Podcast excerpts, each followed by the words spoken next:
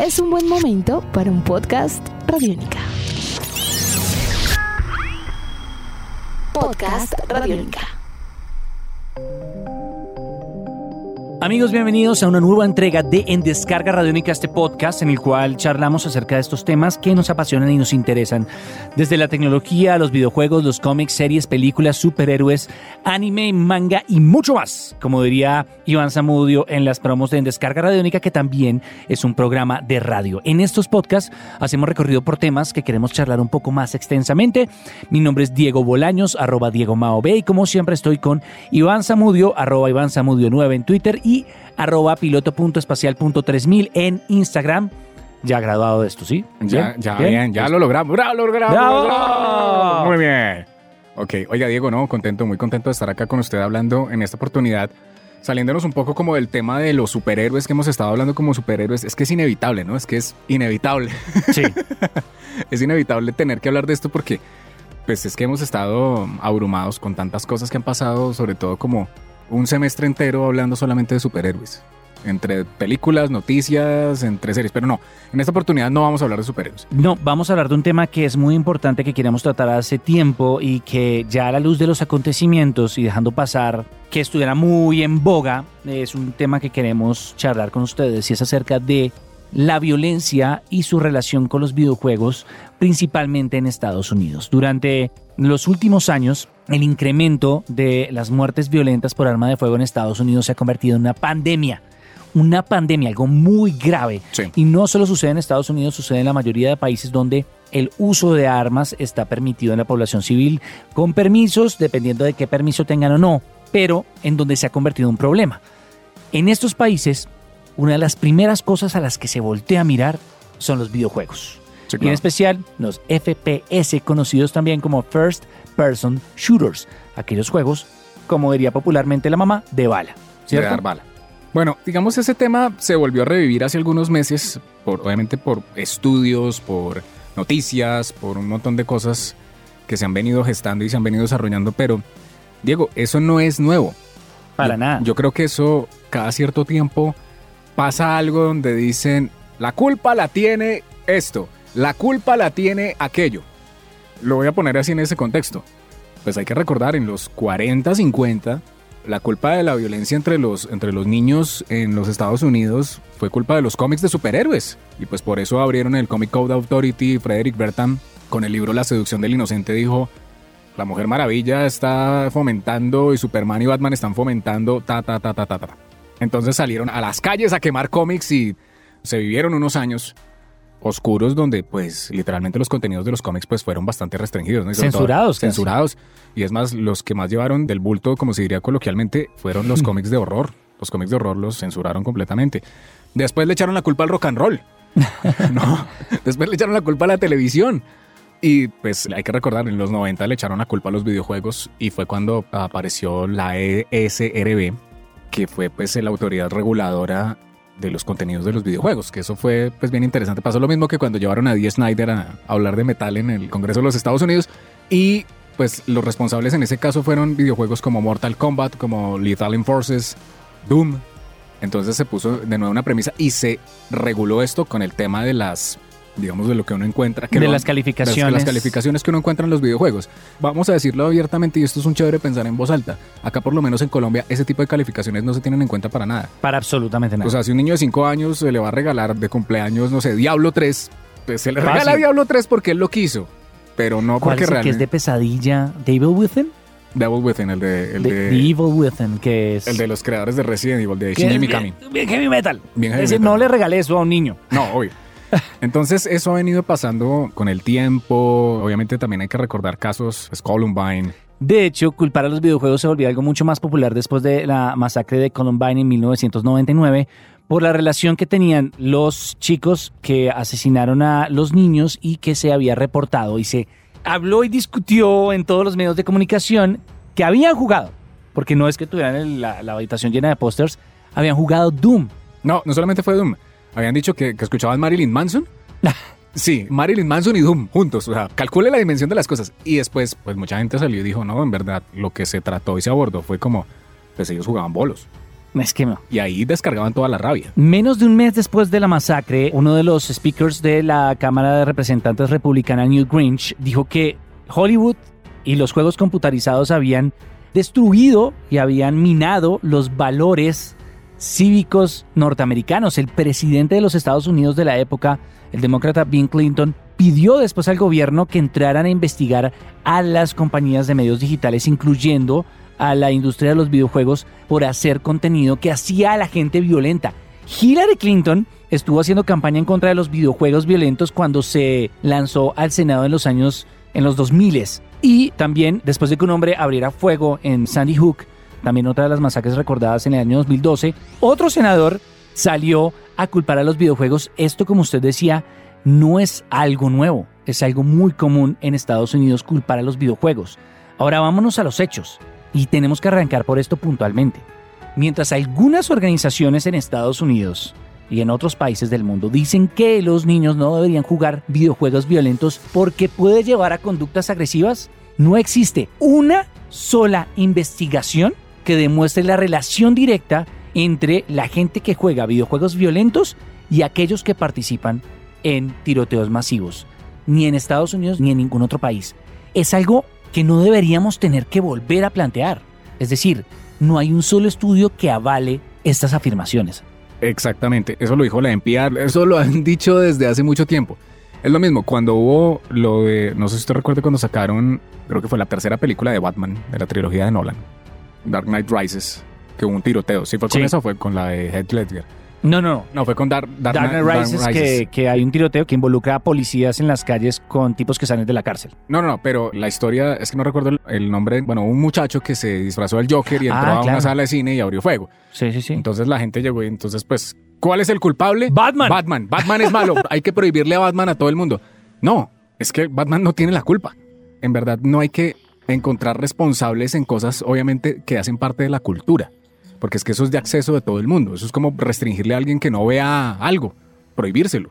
Sino que hay que ver es detrás realmente en la historia y digamos en el background de la persona que hizo eso, por qué lo hizo. Pero no de una vez justificar es que eso es culpa de los videojuegos. Eso fue culpa de Batman. No, son otras cosas que yo creo que van más de fondo y que son mucho más profundas a la hora de poder dar esos juicios. De hecho, tras otra de las masacres en Estados Unidos, el presidente Barack Obama pidió hacer un estudio antes de atacar a los videojuegos. Solicitó que se realizara un estudio para plantear políticas y directrices que disminuyeran la violencia por arma de fuego en Estados Unidos y ningún estudio y ninguno de los guidelines que presentó el gobierno de Barack Obama incluía los videojuegos. En Reino Unido sucedió algo similar, se presentó un estudio que trató población femenina adolescente y población masculina adolescente que jugaba videojuegos violentos y el estudio no encontró ningún resultado concluyente que asociara de nuevo el jugar videojuegos violentos con conducta agresiva o violenta en jóvenes en Reino Unido. De hecho, el jugar o no jugar no generaba ninguna clase de impacto sobre la conducta violenta de los jóvenes en Reino Unido. Es decir, hay estudios en muchas partes que destruyen la premisa de que los videojuegos hacen violenta a la gente. Creo que usted y yo somos un gran ejemplo de esto. Sí, no, yo, O sea, yo, usted yo- es un hombre zen, un hombre de paz. Un hombre de paz, un hombre que va por las sendas de O- Osense y bueno, todo eso. Eh, pero venga, No, y eh, que además juega no, Gears of War como sí, si estuviera tranquilo. comiendo cereal por la mañana. Sí, o sea, no, y eso pasa, yo creo que nosotros estamos, somos personas que venimos jugando videojuegos desde los cinco años, y creo que es lo más maravilloso que nos ha pasado en la vida. El caso es que ahora que usted está mencionando eso de los estudios, hace algún tiempo cuando yo estaba en la universidad, yo manejé un programa, no sé si decirlo como antecedentes de esto, de esto, que hacemos acá, fue un programa sobre videojuegos y sobre cosas, sobre tecnología, y me tocaba hablar sobre la parte de videojuegos, y un día fue, se habló sobre la violencia en los videojuegos, y yo entrevisté a un, a un psicólogo, uno de los asesores psicológicos de la universidad, y él me decía, lo que pasa es que si no estoy mal, me corrigen, digamos, hay como un efecto que se llama sublimación. Y él me explicaba que la sublimación es como, digamos, que los videojuegos nos permiten a nosotros adentrarnos en una serie de situaciones y vivirlas, digamos, en un periodo inmersivo de tiempo a través de la pantalla, pero eso nos permite desfogar eso ahí en ese momento para no tener que hacerlo en la vida real. Entonces él decía, por ejemplo, si yo en un videojuego puedo tomar un arma entendiendo que es ficción y que puedo llegar y matar zombies, ahí estoy como cumpliendo ese tema de cumplir como con ese deseo de ficción, como de, esa gana de contar esa historia. Y que si lo hago ahí no voy a tener necesidad de hacerlo en la vida real. él decía, los videojuegos por eso son muy buenos porque de todas maneras, y aparte de eso, pues si nos vamos para el otro lado, la mano de beneficios que tiene para lo cognitivo, para la comprensión de lectura, para Coordinación mano todo, todo, todo. Eso es- hay un montón de cosas ahí detrás. que- Motricidad fina. hay un montón de cosas. Y uno después con el paso de los años uno se vuelve mañoso y uno empieza a descubrir como, oiga, oiga, yo puedo hacer esto, pero... Gracias a esto. Gracias a esto. Entonces creo que es bien importante entender esto. Digamos, eso tiene tanto de alto como de ancho. O sea, hablar acerca de, y no nos vamos a meter a hablar de cosas obviamente muy técnicas. No, y nosotros de- no somos psicólogos expertos. No, estamos no, no. hablando, estamos en este podcast, lo que hacemos es tratar de investigar de fuentes confiables, de hechos y de estudios y resolver esa duda que tenemos al plantear o al escuchar el planteamiento de que los videojuegos son violentos. Claramente si hubiéramos encontrado algún estudio que respalde esto, pues lo plantearíamos, pero es que no lo hay. No lo hay. Pero No mire, lo hay, hay. algo que una vez un oyente que llamó al programa me decía. Yo creo que todas las cosas en la vida tienen que ser dosificadas. Pero hay que entender también qué es y para qué es. Me explico. Por eso existe la, la ESRB. Esas marquillas que aparecen en la parte inferior de una caja de un videojuego, hay que leerlas. Eso no es en broma que existe. Y lo mismo hay que ser, yo creo que uno como gamer, y sobre todo gamer adulto, uno tiene que ser muy responsable, sobre todo con los nuevos que vienen en camino, con los nuevos chicos que están jugando. No, y es que claramente tiene que haber supervisión. Claro, tiene que haber supervisión. O sea, yo no sea puedo. lo que sea. Yo puedo poner a jugar a mi primito de 5 años, no sé, Mario Bros. Mario Bros. Sí. Pero no voy a poner de un momento a otro a que juegue Diablo. Sí, o que juegue Wolfenstein, no sé. No, y Mario Bros también neces- necesita supervisión. Es decir, Claro. o sea, póngale una tortuga a un niño al lado de jugar Mario Bros. y sin una clase claro. de situación, pues creo que puede pasar algo horrible. Es que es responsable obviamente con el consumo de contenidos y cómo nosotros consumimos esos contenidos y cómo se los enseñamos a los demás y cómo los compartimos. Es lo mismo que si en algún momento, a mí me pasó, y eso lo digo, una vez en una sala, de- cuando yo fui a ver Chapi en cine, entraron unos papás con unos mellizos de cuatro años a ver Chapi.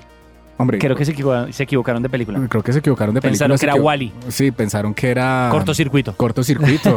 mi amigo Mac, E.T., algo así. No, no, no. Pero entonces el, el caso es eso, o sea, no solamente para los videojuegos, hay que ser responsable para ponerle una película a alguien, para compartir obviamente una serie de televisión, para ver cualquier tipo de contenidos, un libro.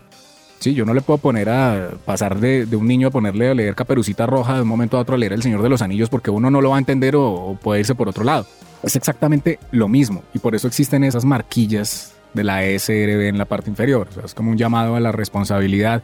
Eso no se cumple acá en Colombia, pero tratemos de que se cumpla. Tratemos de que si, oiga, voy a regalar de Navidad un juego, pues regalemos el juego apropiado para esa persona que lo va a consumir. Y es como esa premisa de verdad de jugar responsable, de ser gamer responsable. Creo que eso, ahí está la clave de todo. Si se cumplen esas cosas, como con bastante cabeza fría y con bastante responsabilidad, creo que todas estas cosas no estarían pasando. Creo yo. Si existiera como esa conciencia más de la responsabilidad alrededor de eso. Es un chévere pensar en voz alta también porque pues Bastante es- es geek. la opinión. Para finalizar los quiero dejar con otro dato y es que algunas instituciones también intentan trazar una relación entre el consumo de videojuegos, violentos o no, con la violencia presente en diferentes países. Hay estudios como el que se realizó con la Small Arms Survey of Homicides by Firearm del 2010 al 2015 que planteaba la cantidad de homicidios por arma de fuego en diferentes países con relación a la cantidad de dinero invertido en, en videojuegos en esos años, entre 2010 y 2015. La cantidad invertida en videojuegos en promedio en Estados Unidos supera los 6 millones de dólares. Estados Unidos se encuentra por fuera de la tabla en la cantidad de homicidios por arma de fuego. Ningún otro país supera la tasa de 0.5 de homicidios por habitante por arma de fuego. Ningún otro país. Estados Unidos supera el 2.5. Y hay países como Corea del Sur y Japón en donde el consumo de videojuegos se dobla Claro. y en donde la tasa de homicidios por arma de fuego es mínima. ¿Cuál es la única diferencia entre esos países y Estados Unidos? La cultura. La cultura y las políticas para aporte de armas en esos países. Ahí está en Canadá, está Noruega, está en Irlanda, está en Finlandia, Bélgica, Suiza, Austria, Nueva Zelanda. Ninguno se acerca al nivel de Estados Unidos. No hay que tener dos dedos de frente para entender que la relación Claro. no está en los videojuegos. Es decir, no hay una forma de trazar un patrón No. entre la relación entre los videojuegos y la violencia.